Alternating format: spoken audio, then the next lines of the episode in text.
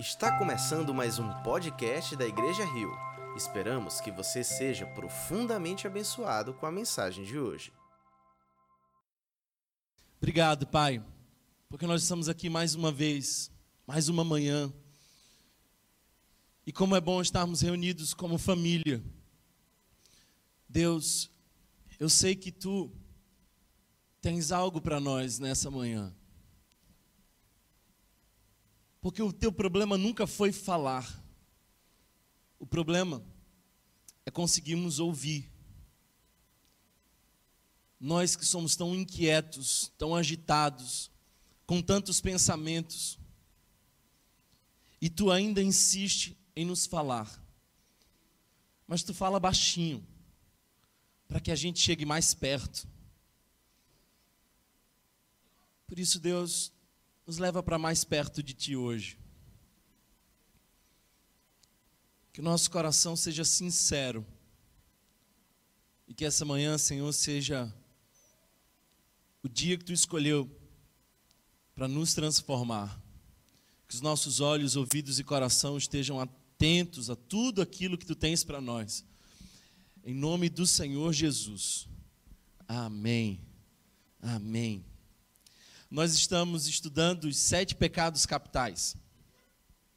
E parece que para nossa sociedade moderna, esses já não são mais sete pecados capitais, são sete prazeres capitais.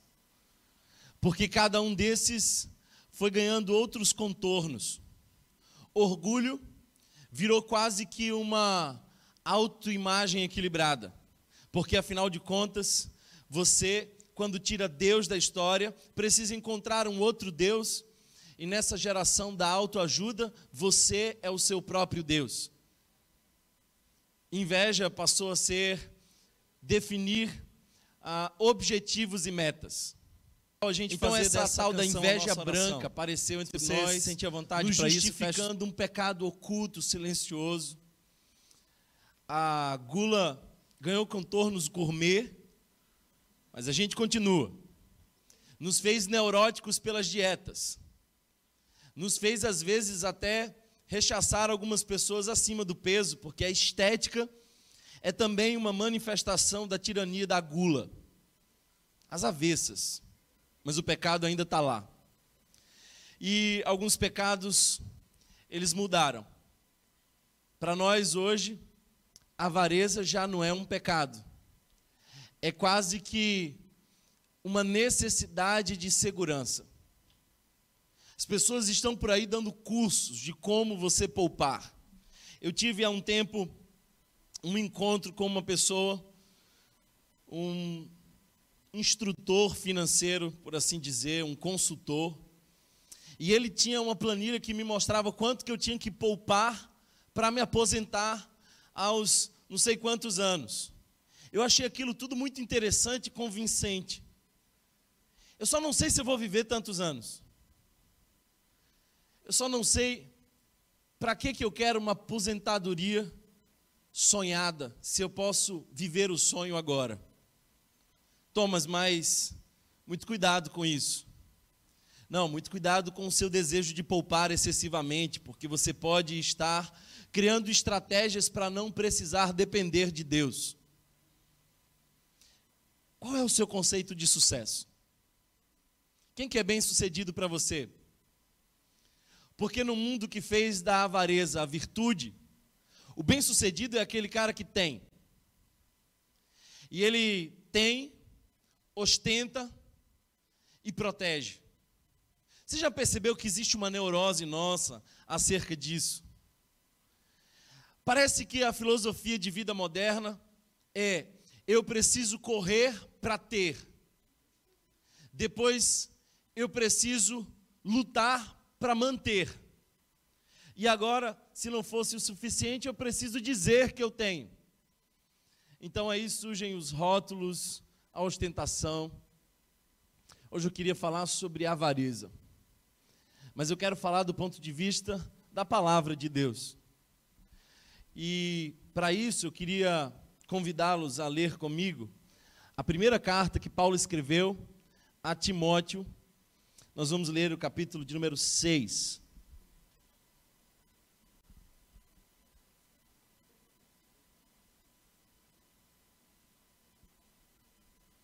Timóteo, capítulo de número 6, versículo de número 6.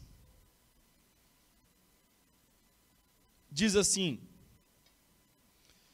de fato, a piedade com contentamento é grande fonte de lucro, pois nada trouxemos para este mundo e dele nada podemos levar. Por isso, tendo o que comer e com que vestir-nos, estejamos com isso satisfeitos. Dá uma pausa aqui. Você já conseguiu imaginar você dizendo para o seu filho isso? Você senta para o seu filho e fala assim: Filho, eu quero te trazer um versículo bíblico hoje. Versículo é esse. Se você tiver o que comer e o que vestir, esteja satisfeito. Parece que esse negócio não soa bem. Parece que vai na contramão dessa filosofia moderna que diz que você tem que buscar sempre mais, ir mais longe, ir mais longe. Esse negócio não é um conselho que a gente diria facilmente ao nosso filho, convenhamos. Parece que essa não é uma mentalidade de riqueza. Se a gente avançar um pouquinho mais, o verso 9 nos diz: Os que querem ficar ricos caem em tentação, em armadilhas e em muitos desejos descontrolados e nocivos, que levam os homens a mergulharem na ruína e na destruição. Pois o amor ao dinheiro é a raiz de todos os males. Algumas pessoas, por cobiçarem o dinheiro, e aliás a palavra cobiça é um sinônimo para avareza, desviaram-se da fé e se atormentaram com muitos sofrimentos. Você, porém, homem de Deus, fuja de tudo isso e busque a justiça, a piedade, a fé, o amor, a perseverança e a mansidão. Combata o bom combate da fé, porque você pode combater combates que não são os bons combates. Eu ensinei isso aqui recentemente. Você pode passar a vida inteira lutando um combate que Deus nunca te deu. Por isso, Paulo insiste em dizer: combata o bom combate da fé. É bom lembrar que na segunda carta, e a última de Paulo, de todas aqui, as que ele escreveu, ele diz: Eu combati o bom combate. Você tem combatido o bom combate? Tome posse da vida eterna, para a qual você foi chamado e fez a boa confissão na presença de muitas testemunhas, diante de Deus que é tudo da vida, e de Cristo Jesus, que diante de Pôncio Pilatos fez a boa confissão. Eu lhe recomendo, guarde este mandamento imaculado e irrepreensível até a manifestação do nosso Senhor Jesus Cristo, a qual Deus fará se cumprir no seu devido tempo. Ele é o bendito e único soberano, Rei dos reis e o Senhor dos senhores, o único que é imortal e habita em luz inacessível, a quem ninguém viu nem pode ver. A Ele seja a honra e poder para sempre. Amém. Ordene aos, ordene aos que são ricos no presente mundo que não sejam arrogantes, porque essas coisas frequentemente estão muito ligadas. Rico e arrogância é quase um pleonasmo.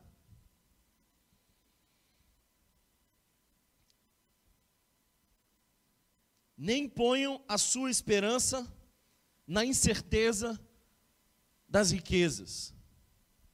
Por que, que a gente sonha tanto em juntar?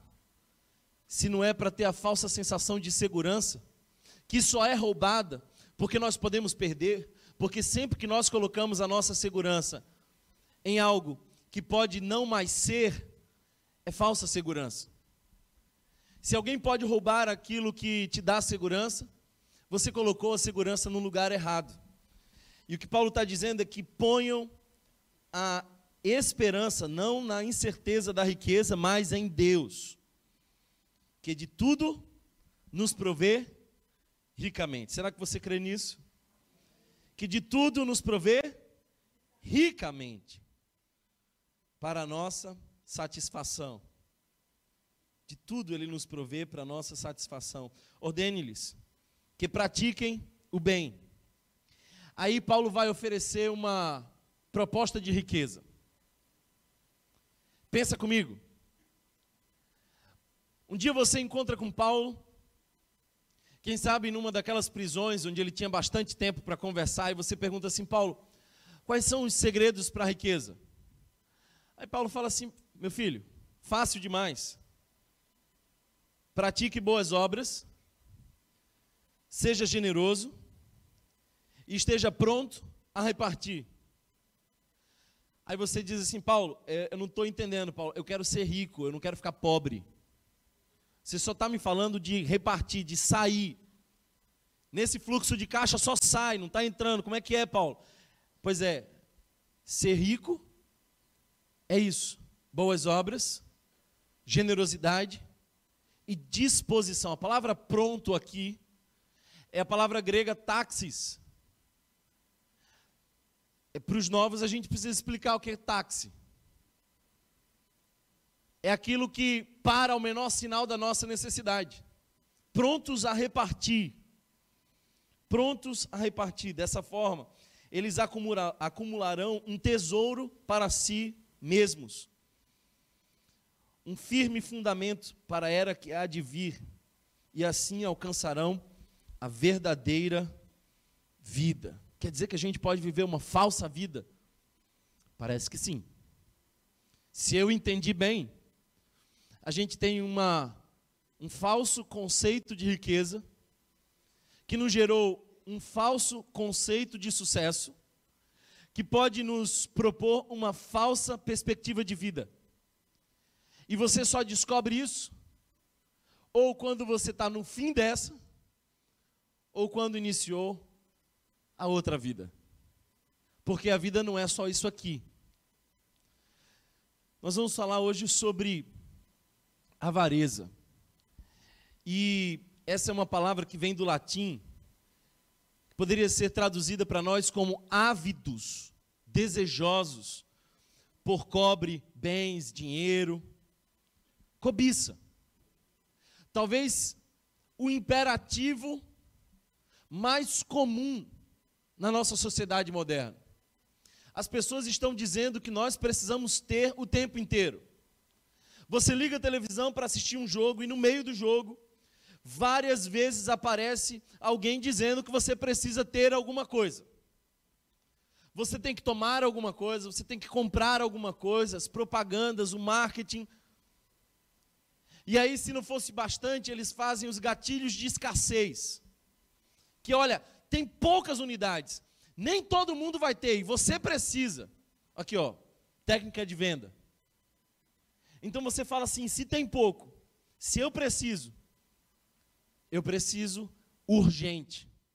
E aí você perde, muitas vezes, o equilíbrio naquilo que você compra, porque você acaba comprando aquilo que você não precisa para impressionar quem você não gosta com o dinheiro que você não tem. Triste. Plutarco, filósofo, dizia o seguinte: a avareza é um, um tirano bem cruel.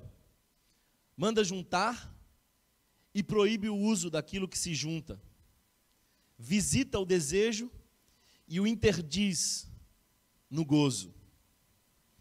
O sinônimo da avareza para nós muitas vezes é mesquinhez. É o apego aos bens materiais, são os gananciosos. Mas muitos na nossa atualidade chamam eles de poupadores, ou melhor, prevenidos. Dentre todos os pecados que eu estou falando, talvez esse seja o mais difícil de perceber.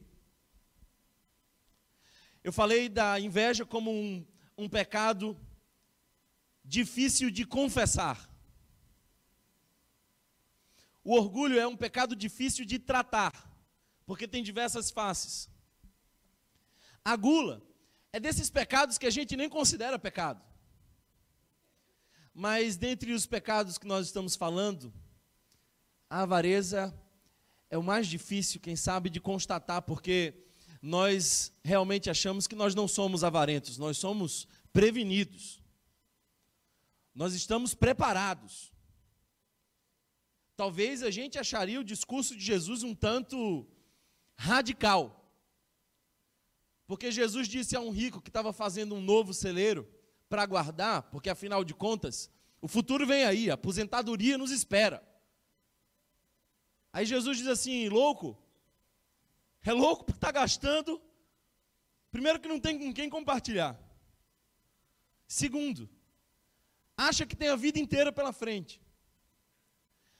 Aí Jesus diz assim: louco, essa noite pedirão a tua alma e o que tens, para quem será? Se Jesus olhasse para o nosso mundo, talvez ele dissesse acerca de nós que nós também somos loucos. E o tal do evangélico é tão louco que ele fez um discurso avarento, mas fundamentado na Bíblia, que é isso que nós chamamos de teologia da prosperidade. O que é a teologia da prosperidade? A teologia da prosperidade é a avareza do mundo com fundamentação bíblica. Thomas, e tem fundamentação bíblica? Bem, deixa eu te falar uma coisa. Essa aqui é a Bíblia. Essa é a Bíblia. Mas entre a Bíblia e a palavra há uma diferença.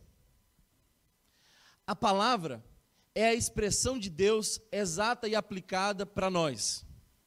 A Bíblia é uma arma. Porque a Bíblia, na mão de gente enganosa, vai ludibriar muita gente. A Bíblia, na mão de gente mal intencionada, vai desviar muita gente. Lembra de do diálogo de Jesus e Satanás? O que, que Satanás usa para tentar convencer Jesus de pular do pináculo do templo? Não, ele não usa a palavra. Ele usa a Bíblia. Você está entendendo? Tem alguém comigo aqui hoje, não? Satanás não usa a palavra. Porque a palavra é a aplicação coerente da voz de Deus ao nosso coração. Satanás usa a Bíblia. Porque a Bíblia pode ser apenas um livro na mão de alguém mal intencionado. Aí o indivíduo diz assim: você tem que ter. Depois ele diz assim: você sabe como ter. Você tem que fazer uma oferta, você tem que fazer um sacrifício, você vai gerar um Deus que se movimenta a partir de sacrifícios. Isso não é de hoje, é antigo. Aliás, foi sempre assim. Aliás, a igreja protestante surgiu porque isso incomodava demais Martim Lutero. Mas dentro da igreja protestante hoje, a gente tem uma classe bem significativa da igreja católica medieval que já nem existe mais. Nós somos mais católicos hoje, na nossa expressão evangélica brasileira, do que era a igreja católica antigamente. Aí, se você dá a oferta lá, na campanha dos 318, você vai naquele dia, sete vezes, sexta-feira, sete sextas-feiras, você está lá, aí você não recebeu, depois que você doou a oferta, aí você vai lá conversar com o pastor, fala assim, pastor, eu doei, eu vim, me sacrifiquei, não chegou. Não sei se é um problema nos correios celestiais, não sei o que, é que aconteceu. Aí o pastor olha para você e fala assim: você não teve fé. Faltou fé. Você percebe que é só a ganância de querer usar Deus. Um Deus idolatrado é um Deus que ele é para o nosso consumo. A gente está mais interessado naquilo que Deus pode nos dar do que, de fato, em quem Deus é. Mas deixa eu te dizer uma coisa: a avareza também dá em pobre. Eu não estou pregando só para os ricos, estou pregando para todos. Porque a avareza faz do coração do pobre alguém insatisfeito porque não tem. E ele diz assim: Ah, se eu tivesse o carro que aquele cara tinha, e se eu tivesse essa posse, esse bem, essa casa. Então, o desejo manifestado já é a própria avareza. Por que, que avareza é pecado? Avareza é pecado porque, primeiro, conspira contra a generosidade e contra a justiça. Por isso é pecado, porque Deus é um ser de toda justiça e generosidade. E a avareza conspira contra isso.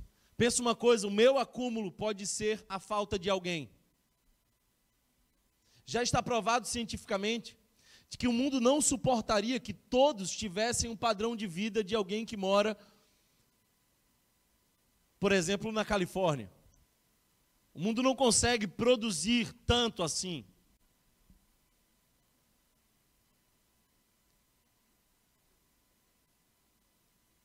Sabe, a ganância, a cobiça,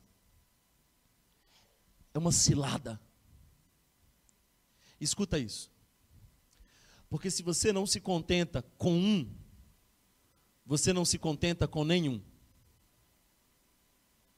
Cadê os homens aqui? Se você não se contenta com a sua esposa, você nunca vai se contentar com uma mulher. Vai sempre precisar de mais e mais e mais e mais. Porque quem não se contenta com um, não se contenta com nenhum. Por que, que a avareza é um pecado capital? É um pecado capital porque, primeiro, jura, gera dureza no nosso coração, porque gera um outro pecado que é a ansiedade, porque pode gerar violência. Você conheceu algum obstinado pelas suas metas, que é capaz de fazer de tudo para chegar lá onde ele deseja? Gera engano, gera fraude, gera mentira, gera traição, gera arrogância, prepotência. Essas são as consequências da avareza. Quando uma criatura é tomada como Deus, ela se torna o próprio diabo. Quando a criação vira Deus, ela se torna o próprio diabo. Jesus disse que o dinheiro era uma potestade. E eu quero explicar para você o que é potestade. Potestade é um ser inanimado que se posiciona como se tivesse vida. Potestade é isso. Portanto, irmãos, nós precisamos olhar bem para o nosso coração e ver se temos em nós avareza ela se manifesta como um desejo desmedido por algo, especialmente por algum objeto, até pelo próprio dinheiro. Sabe, o dinheiro quer de nós lealdade. E no fundo, para muitos de nós, o dinheiro é quem dá as ordens. É quem de fato manda. As pessoas dizem por aí assim: ah, dinheiro é neutro. Quantos já ouviram isso? Dinheiro é neutro. Não é não. Dinheiro não é neutro. Imagina que você vem caminhando, você está passando, e você encontra um copo descartável no chão, e ali do lado, uma folha, e você olha para aqueles dois objetos, ambos com mais ou menos o mesmo peso, mais ou, mesmo, mais ou menos o mesmo tamanho. Aí você olha para eles e você tem duas opções. Ou você para, ou você segue. Porque esses são objetos neutros. Agora, imagina que você está andando e do lado do copo descartável e da folha tem uma nota de 100 reais.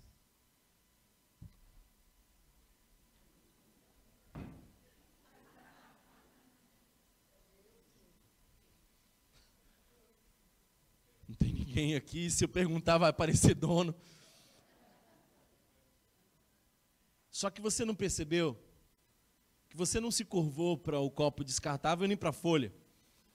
Mas quando você viu aquilo que você achava que era neutro, você se dobrou diante dele. E quem de nós não se dobraria? Eu também. Até daria o dízimo.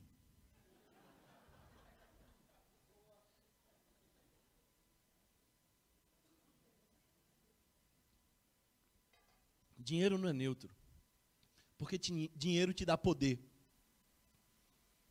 A folha e o copo descartável não dão, mas o dinheiro te dá poder.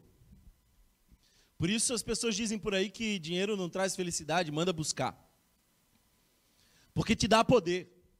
E você acha que daqui para frente você pode ir lá e porque você tem, gera poder. Dinheiro te dá poder. Por isso ele não é neutro. Ele é um papel que tem valor.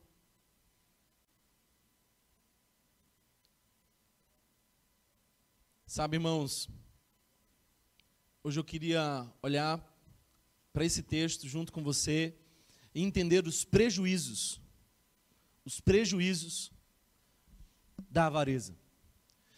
Mais uma vez, vá para o verso 7.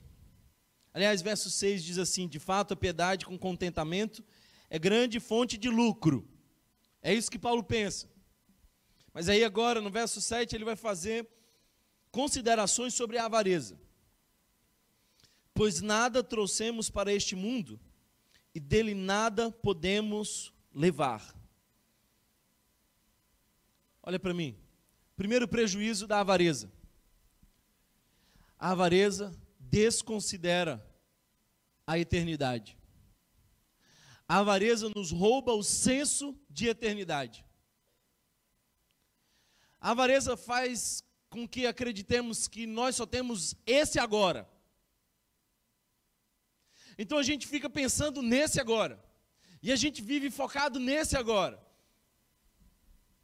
A gente acha que o nosso futuro é daqui a 20 anos, 30 anos.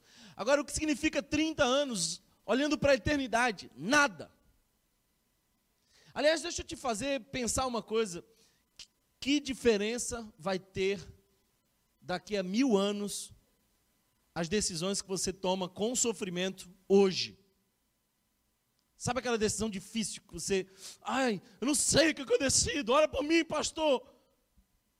Amém. Qual é a diferença que essa decisão vai tomar, vai gerar daqui a mil anos? A avareza nos rouba o senso de eternidade.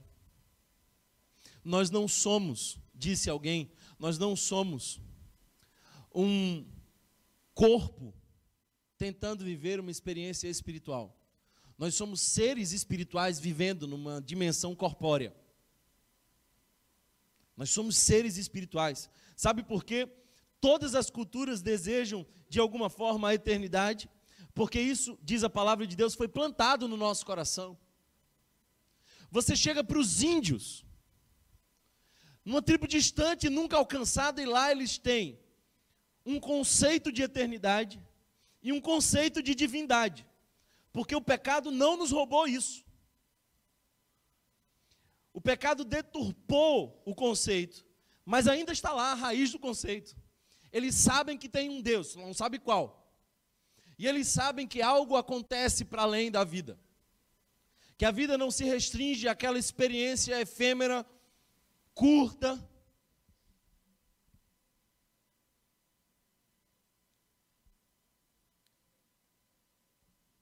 Estava lembrando hoje daquele filme A Lista de Schindler, que também é um livro. E uma das cenas interessantes é que no final ele olha para um relógio e ele pensa assim: se você não viu, ele era alguém que salvava judeus dos campos de concentração. E ele fazia com que a sua riqueza ganhasse esse significado. Aí lá para as tantas, no fim do filme, ele olha para um relógio e ele fica pensando assim: esse relógio poderia ter salvo tantos judeus. Ele vai olhando para as coisas de uma maneira diferente, ele vai ressignificando. A avareza faz você olhar para si mesmo todo o tempo considera a eternidade.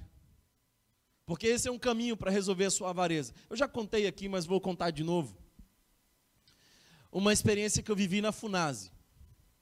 Nós vamos à Funase e num desses dias que eu fui à Funase, o chefe da segurança falou assim: você não vai poder entrar e a sua equipe muito menos.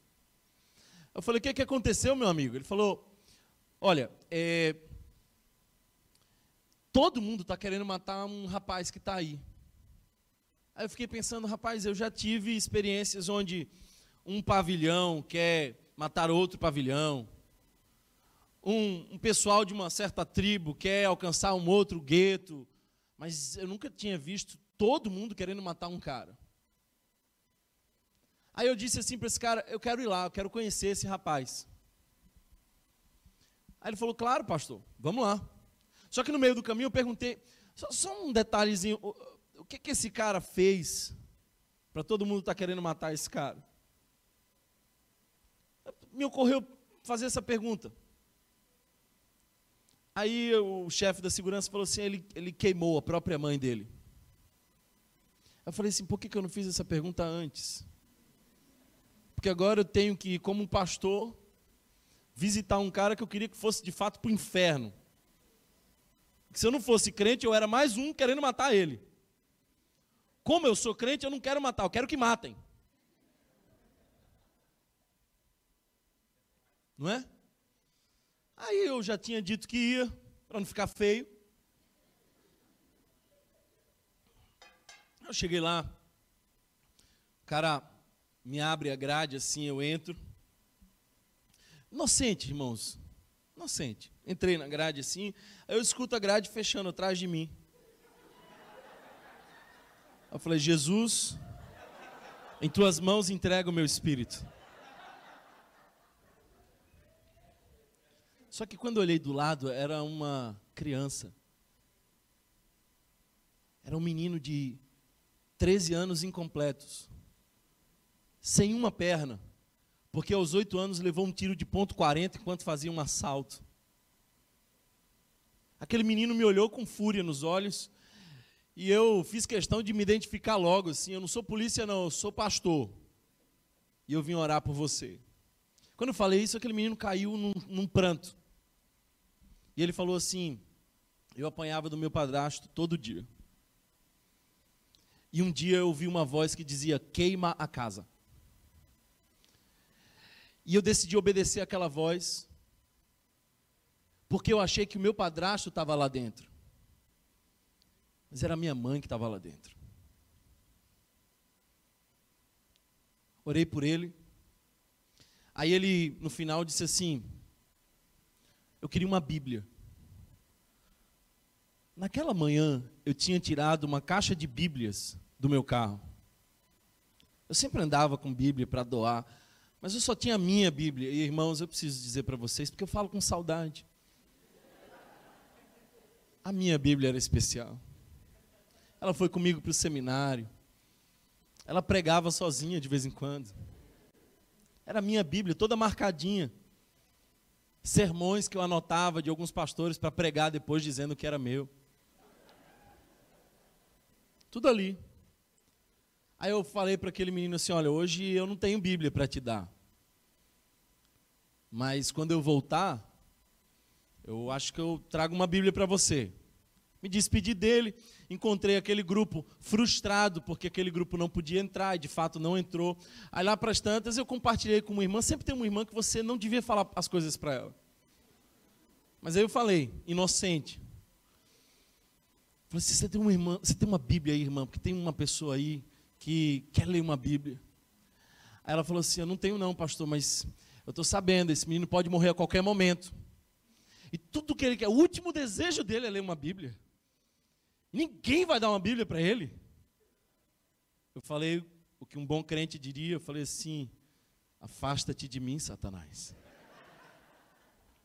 Mas não era, não era Satanás. E eu comecei naquela luta. Eu vou dar um objeto importante para um desgraçado desse. Aí eu escutei a voz de Deus dizendo assim: Você não pode ter o que você não pode dar. Porque aquilo que você não pode dar, você não possui, você já é possuído por essa coisa. Quando você já não consegue mais doar uma coisa, é você o ser possuído por esse objeto. Aí eu falei assim: tá bom, eu entendi, Deus. Chamei mais dois irmãos comigo para garantir que eu não ia desistir no caminho. E aí eu comecei a fazer aquele caminho estendi a minha mão com a Bíblia de um lado, ele pegou de um lado, eu peguei do outro.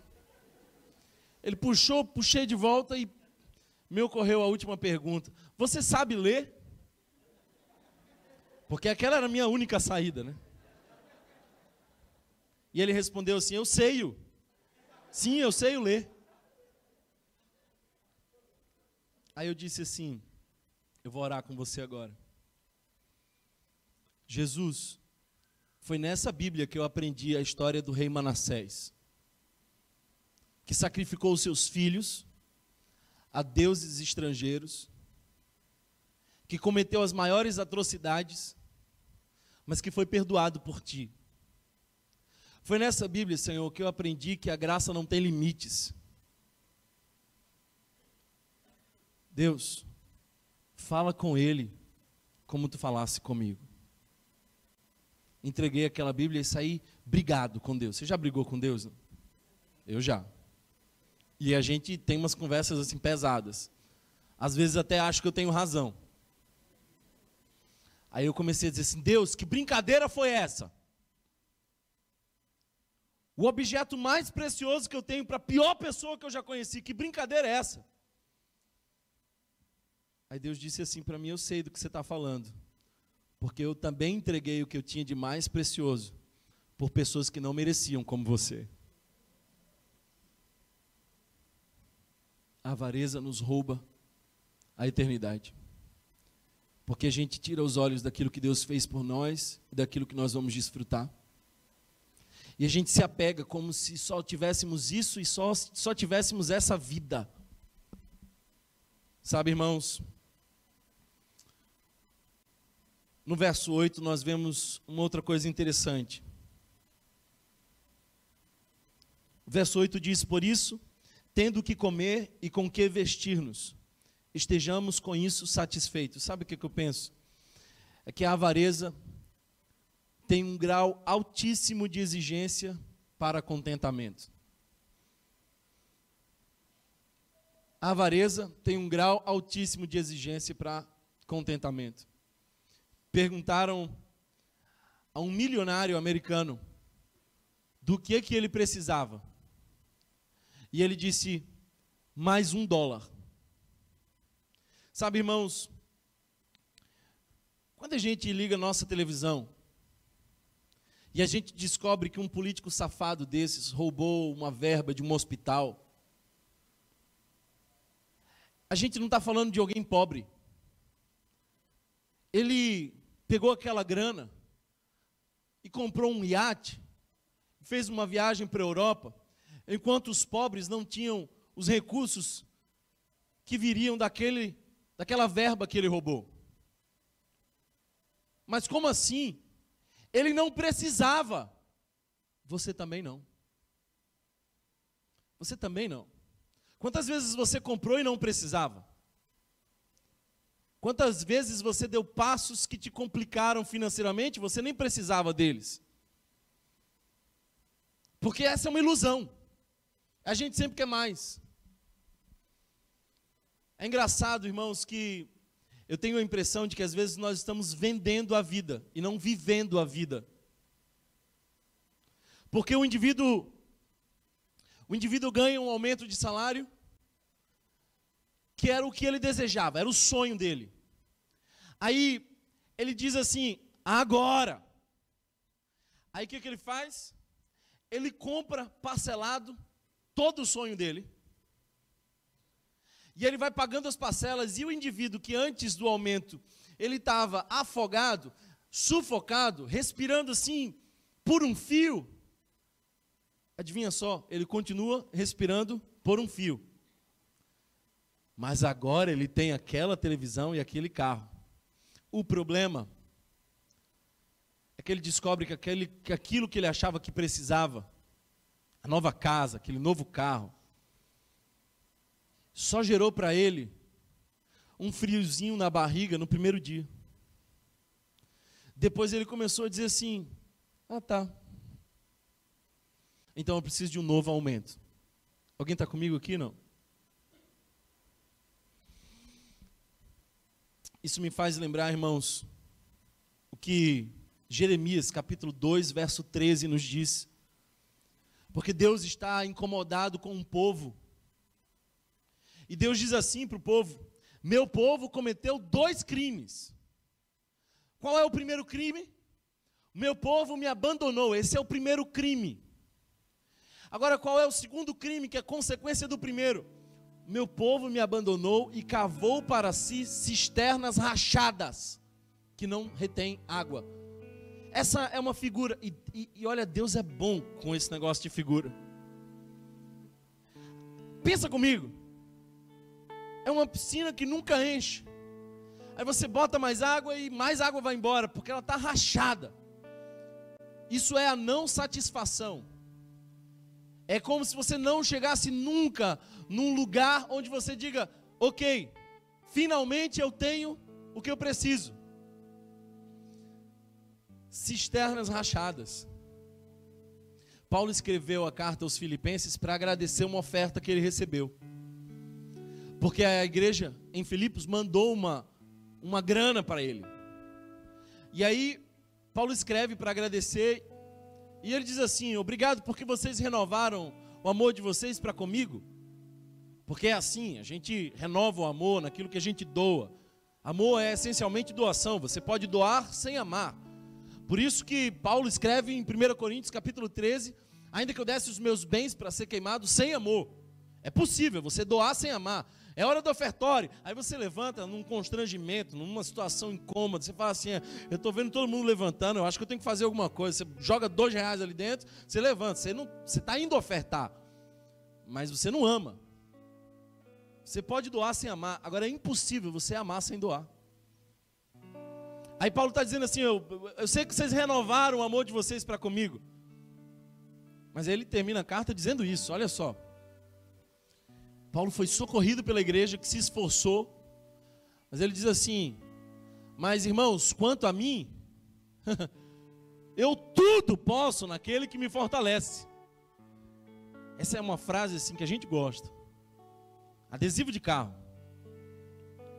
Mas ele diz assim: Eu sei viver em toda e qualquer situação. É isso que eu posso. Eu posso qualquer coisa. Eu posso passar por situações difíceis. Eu posso ter a bonança. Eu eu sei comer essa lavagem que me dão na prisão, mas já também comi na, na mesa do rei. Banquetes os mais diversos. Eu sei viver na aflição, mas sei viver no luxo. Que Paulo está dizendo é isso. Eu tudo posso naquele que me fortalece. Eu sei viver em toda e qualquer situação. Paulo está dizendo: obrigado pela oferta que vocês mandaram. Eu entendo que vocês fizeram isso porque vocês me amam. Mas eu, eu preciso dizer para vocês que eu encontrei o caminho do contentamento. É bom que vocês mandem essa oferta e eu vou desfrutá-la.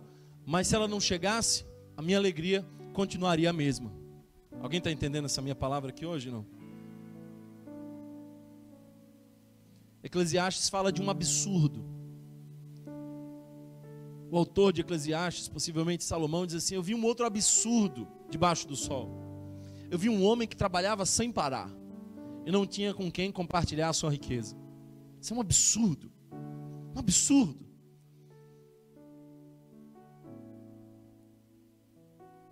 Porque a alegria só só é completa quando é compartilhada. O que mais que a avareza faz com a gente? Se você avançar um pouco mais, verso 9 diz assim: Os que querem ficar ricos caem em tentação, em armadilhas e em muitos desejos descontrolados e nocivos que levam os homens a mergulharem na ruína e na destruição. Caem em tentação. Caem em tentação. Lembra de Geazi? Ele era um seminarista, um auxiliar de profeta.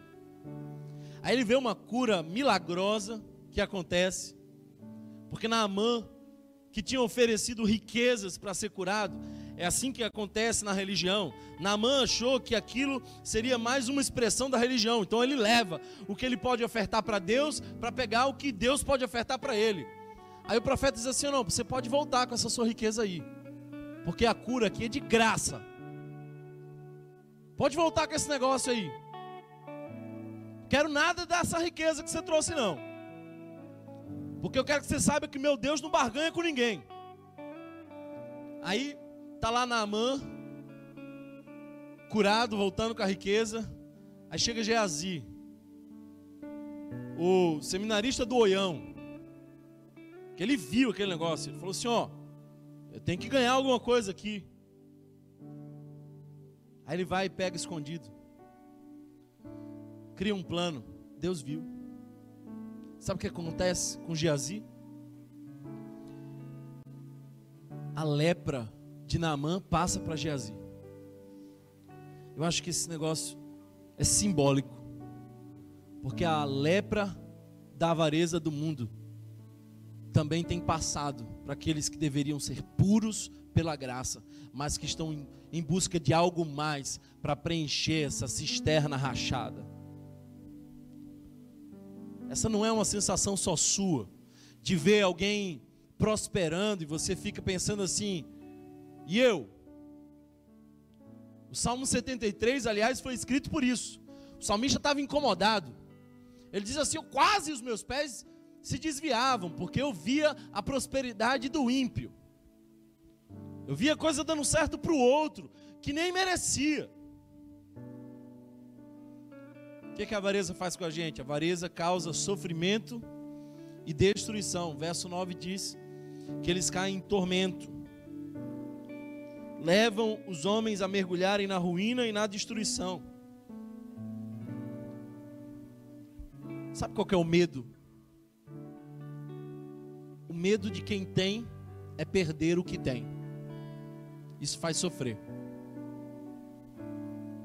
Aí o, o rico tem que criar diversas estratégias para proteger o que tem. Isso faz sofrer.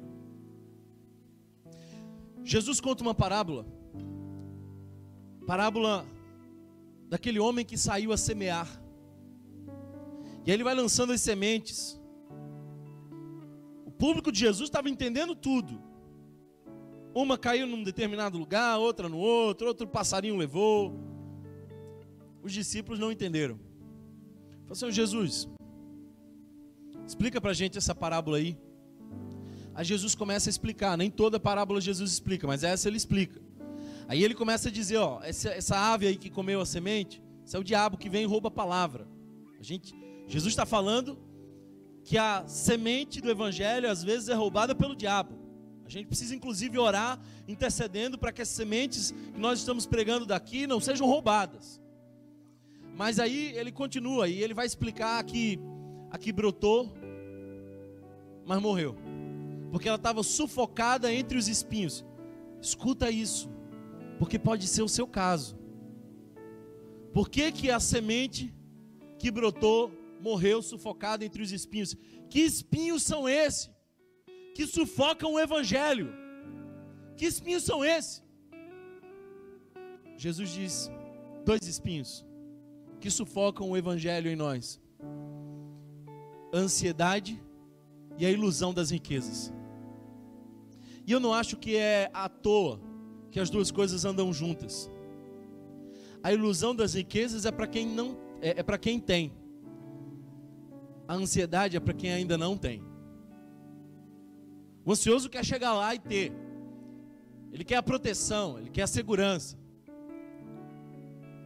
Mas a ilusão das riquezas é aquele que se iludiu, se, se fantasiou com aquele negócio.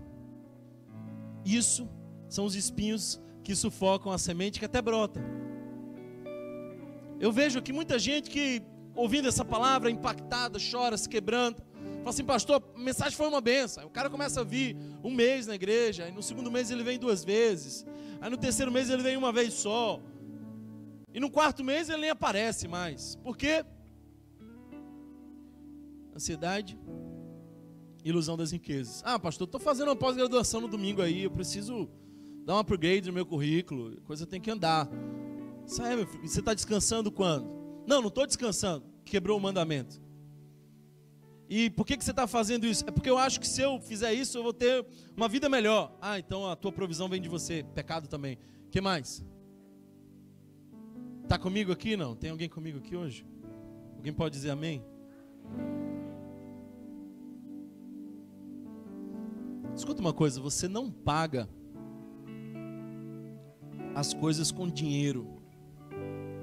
Você paga com vida. Como assim? Não estou entendendo. Ficou difícil. Você paga com vida. Não, Thomas, eu comprei com dinheiro ali. E como foi que você arrumou esse dinheiro? Ah, eu trabalhei bastante. Foram horas e horas. Suei, corri atrás, me esforcei. Perdi assim 20 dias desse meu mês assim para ganhar esse dinheiro. Ah, então foi vida. A moeda é vida. Não venda a vida. Viva a vida. Alguém está comigo aqui hoje? Aí o texto diz assim: o verso continua dizendo: Pois o amor ao dinheiro é a raiz de todos os males. Algumas pessoas, por cobiçarem o dinheiro, desviaram-se da fé e se atormentaram com muitos sofrimentos. Desviaram-se da fé. É isso que eu acabei de falar. Desviaram-se da fé. Tinha fé, mas foi tomando outros caminhos. Foi fazendo algumas paradas que não devia. Foi criando rotas alternativas. Por que, que a gente desvia da fé quando a gente é tomado pela avareza? Primeiro, porque nós não acreditamos na provisão de Deus e passamos a correr atrás da nossa própria provisão. Quem é que te sustenta? De onde vem esse pão? Esse pão que você está comendo vem de onde? Porque se na tua mente esse pão é o sinônimo do seu trabalho competente e esforçado, você não entendeu que você não levantaria da cama hoje, se não fosse a mão de Deus.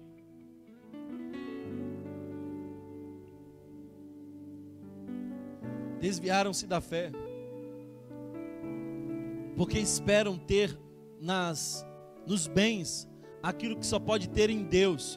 Sigmund Bauman, falando sobre essa sociedade moderna, ele vai dizer que as pessoas são freneticamente consumidoras, não porque elas querem os bens, mas elas querem ter o prazer que elas imaginam que os bens dão. Ah, se eu tivesse isso, eu sentiria isso. Essa lacuna de patos, de, de sentimento, esse negócio que está faltando dentro de você. Eu sinto um vazio, um negócio diferente. Aqui, eu queria resolver esse negócio. Acho que, acho que eu preciso comprar. Só Deus resolve. Só Deus. Thomas, o que, que a gente faz? Que eu acho que esse negócio pegou em mim também. Essa lepra é verdade para mim também. O que, que eu faço? Generosidade. Porque generosidade é a verdadeira teologia da prosperidade. É o que Paulo está dizendo. Você quer ser rico? Boas obras. Pronto a repartir generosidade. Não é interessante? Que do ponto de vista humano, quando você se levanta, aí você põe 100 reais nesse envelope e vem para cá. Aí você joga aqui os 100 reais. Aí você volta humanamente 100 reais mais pobre. Você não pode mais contar com aquela grana, porque não é mais sua. Você doou, está 100 reais mais pobre. Mas no Evangelho, parece que você está mais rico. Porque Jesus está o tempo inteiro falando de um tesouro no céu e não na terra. Que tesouro no céu é esse, Thomas? Ah, eu tenho as minhas conjecturas. Por favor, não vai dizer por aí que a Bíblia disse isso ideias minhas. Eu me sinto à vontade com vocês. O que é, que é tesouro no céu, Thomas? Eu acho que tesouro no céu é o seguinte: você chega no céu, e aí quando você entra assim na fila de espera, tem uma pessoa que você conhece. Aí a pessoa olha para você, Ciclano, você por aqui. É, tô por aqui, você também, que benção, irmãos. Já já a gente entra aí na mansão celeste. Pois é, Ciclano, eu queria te dizer uma coisa. Eu não estaria aqui se não fosse você. Foram aquelas palavras que você me falou. Aí mais pra frente o diálogo acaba e um menino puxa você pela camisa e fala assim: Ô, vem cá. Eu ganhei um discernimento espiritual aqui. Você não era da igreja Rio? Sim. Você era aquele cara que doava para acampamento, não era não? Era. Doei algumas vezes para acampamento. Então, humanamente você ficou mais pobre quando você doou, não é? Foi. Eu estava naquele acampamento. E eu conheci Jesus naquele acampamento. E eu estou aqui porque você se desprendeu para causas maiores. Isso é riqueza. Isso é riqueza. E eu quero ser rico no céu. É vantagem. Que a riqueza daqui nos gera insegurança para protegê-la. E a certeza de que passará. Mas a segurança no céu é eterna. E a minha riqueza estará em ver outras pessoas que conheceram aquele que enche a minha alma. Gente que desistiu das cisternas rachadas. O que, que é generosidade, Thomas? Generosidade é escandalizar o mundo do consumo e da competitividade. Recentemente eu comprei um Fusca. Nossa, você sabe disso. Aí às vezes eu estou no meu Fusquinha lá e eu penso que eu saí do jogo. Eu saí do jogo porque porque qualquer pessoa que quer chegar antes de mim chega. Não é? Eu saí do jogo. Eu saí do jogo porque qualquer carro hoje é mais é mais caro que o meu Fusca. Eu saí do jogo. Mas é interessante que todo mundo para no sinal e fala assim: "Ah, eu tive um Fusca. A minha mãe teve um". Eu falei: "Isso é riqueza". Estou ouvindo histórias. Generosidade é escandalizar o mundo do consumo e da competitividade. Você não precisa ter mais que ninguém. Você precisa viver com propósito. Generosidade é subjugar o Deus Mamon. Mamon é essa potestade que o dinheiro vira em nós. Aí quando você vai ofertar, você vai lá e fala assim: desgraçado desse mamon, tu vai virar semente para o reino de Deus. Tem alguém recebendo essa palavra aqui hoje, não? Ofertar é treinar a nossa alma para generosidade. Thomas, eu quero ser generoso. Como é que eu faço? Simples. Doe. Mas eu dou o quê? Doe tudo.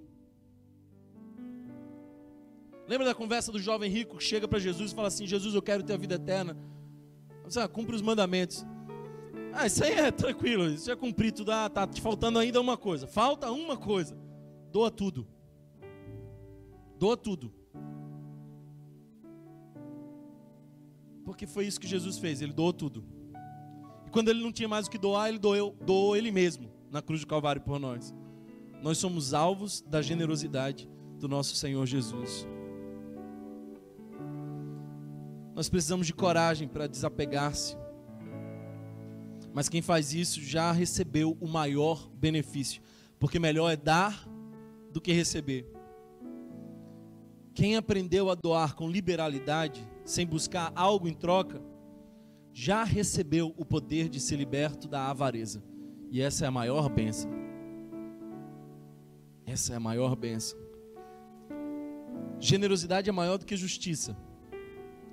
Porque justiça é aquilo que tem que acontecer vão te cobrar se você não fizer. Generosidade ninguém te cobra, você faz se você quiser. Generosidade é maior, portanto, que justiça.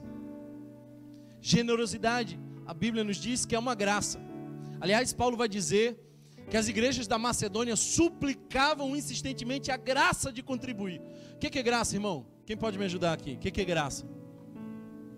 Oi? Favor imerecido. Então você passa no caminho e tem alguém ferido, machucado. Aí você vai, desce do seu cavalo e você vai entregar o vinho, o óleo, vai ofertar o seu cavalo, vai levar para a hospedaria. Aí quando você está fazendo isso, assim, alguém aparece e fala assim: Você sabe que é uma graça, né? Oi, eu tô, tô doando aqui, graça, como assim? Sim, é uma graça, porque você tem para contribuir, isso é uma graça. Tem gente que não tem. Então, se você tem, você é um agraciado. Outra coisa, esse negócio que você vai fazer aí te humaniza e te salva da avareza. Então, isso que você está fazendo é uma graça, porque é bom para você. É uma graça. Você nem merecia isso. Mas é graça. É voluntário. Generosidade é voluntário. um dia uma irmã chegou para mim e falou assim: Pastor, aqui na igreja eu não vejo aqueles envelopes com os nomezinhos assim, e que fica exposto assim para todo mundo ver quem deu o dízimo, quem não deu. Eu, eu, queria botar meu nome aqui. Eu disse, minha pode botar o seu nome, mas não vai fazer a menor diferença para a gente, porque eu não quero saber se você deu, se não deu, nem me importa quanto deu, nunca me envolvi com dinheiro nessa igreja. Então faz menor sentido. Quem deve saber já sabe. Fica tranquilo. Ela falou assim, mas e ninguém controla esse negócio? Não, porque a gente não crê nesse negócio. A gente crê na generosidade. Generosidade é essa coisa que só o Espírito Santo sabe, porque foi o Espírito Santo que gerou em nós. Você está vindo agora para a Igreja Rio, deixa eu te dizer uma coisa: você aqui não é obrigado a ofertar. Fique em paz. Você tem esse privilégio. Se você quiser um privilégio aqui na igreja, você pode ofertar. Amém? Mas quem é o exemplo desse negócio? Jesus. Jesus. Ele é o exemplo. Porque sendo rico, como diz Filipenses, se fez pobre. Sendo rico, se fez pobre. É isso que eu creio, irmãos. Thomas, por que vocês não falam muito sobre dízimo aqui? Eu vejo que vocês não falam sobre dízimo. Eu nunca vi vocês lerem Malaquias 3. É que eu acho esse discurso pequeno demais. É infantil. Assim, a expressão dízimo é jardim da infância da fé. Desculpa. Mas é para quem ainda está fazendo a conta.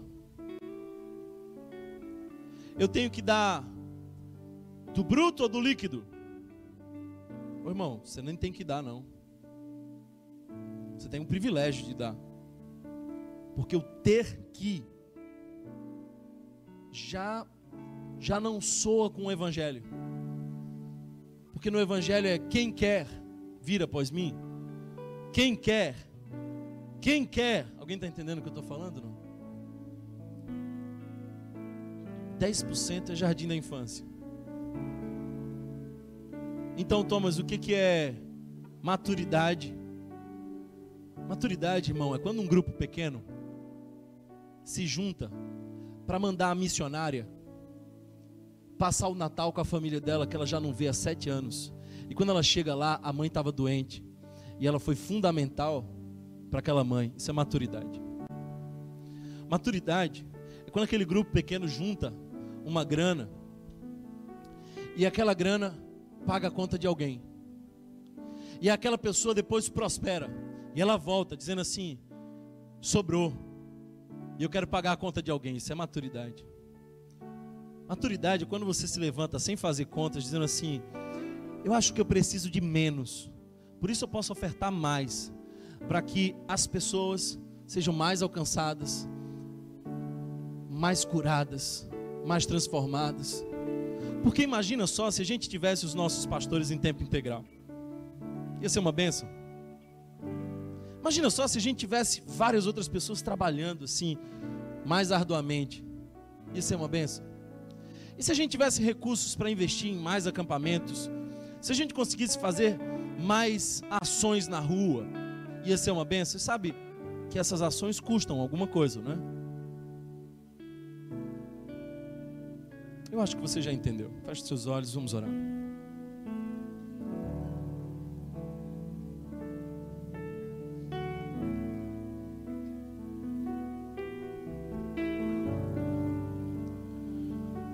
Jesus, a gente quer sair dos discursos pequenos daquelas contas mesquinhas. A gente quer entregar tudo, inclusive nós mesmos. E nós vamos fazer isso porque foi isso que tu, que tu fez. Deus, sem barganhas, nós queremos ofertar e subjugar o poder do dinheiro na nossa vida. Nós queremos, Senhor, caminhar sem competitividade. E às vezes escolher a simplicidade para ampliar o nosso tesouro no céu. Livra-nos da avareza. Sara o nosso coração. Cura aqueles que gastam demais, porque isso é avareza. Cura aqueles que poupam demais, porque isso também é avareza. E nos dá hoje uma consciência madura daqueles que perguntam o que é que de fato eu preciso, qual é o meu limite. Nos dá a consciência, Senhor, daqueles que não acumulam, pensando na aposentadoria apenas, mas daqueles que planejam a expansão do teu reino. Essa é uma grande loucura para o mundo. Destoa demais com o que as pessoas estão dizendo lá fora. Por isso a gente chama de evangelho. E o evangelho é loucura para os homens, mas é poder de Deus. Fica conosco, Senhor Jesus. Nos dá sabedoria e graça. Nos dá o privilégio de ter. Porque nós queremos doar mais. Então eu oro pela prosperidade desses irmãos. Eu oro, Jesus, para que eles prosperem no seu trabalho, que ganhem mais, sejam mais ricos, porque a pobreza não é a expressão da tua vontade.